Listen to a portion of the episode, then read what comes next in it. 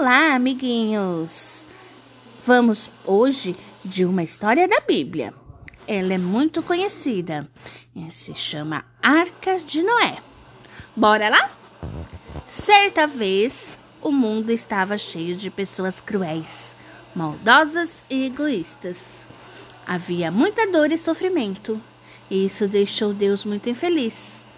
Deus não podia ver sua amada terra sendo destruída por todo tipo de pessoas más. Então, Deus convocou Noé, um homem honesto e trabalhador. Ele disse que a terra tinha sofrido danos demais e que tudo precisaria ser recriado.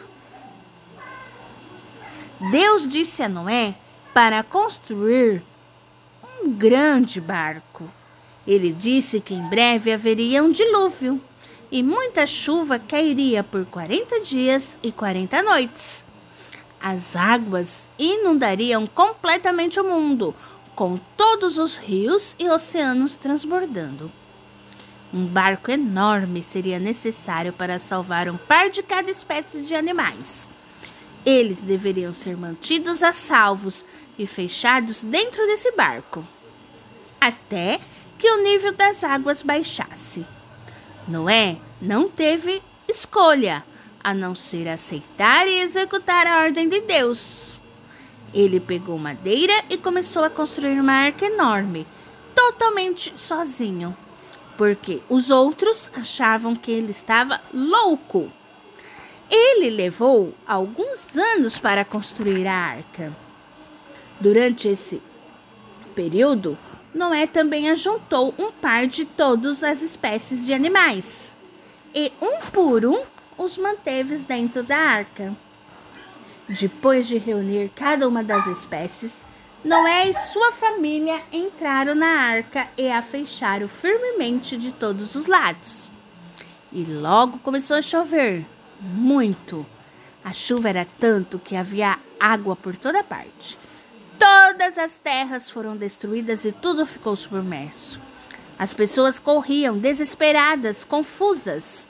Tudo foi destruído, exceto a arca de Noé e o que estavam dentro dela. Noé, sua esposa, seus três filhos e as suas três noras, no total de oito pessoas. Finalmente, a chuva cessou. E então houve um vento forte que apartou as águas. A arca de Noé flutuou em direção ao monte Ararat. Primeiro, Noé soltou um corvo em busca de terra seca, mas o corvo voltou sem nada. Então, depois de algum tempo, um pombo foi enviado e ele retornou com um galho, um galho de oliveira no bico, indicando o crescimento de plantas e a existência de terra seca. Noé e a sua família saíram da arca. E um por um os animais foram soltos. A vida na terra começou a ter um novo começo.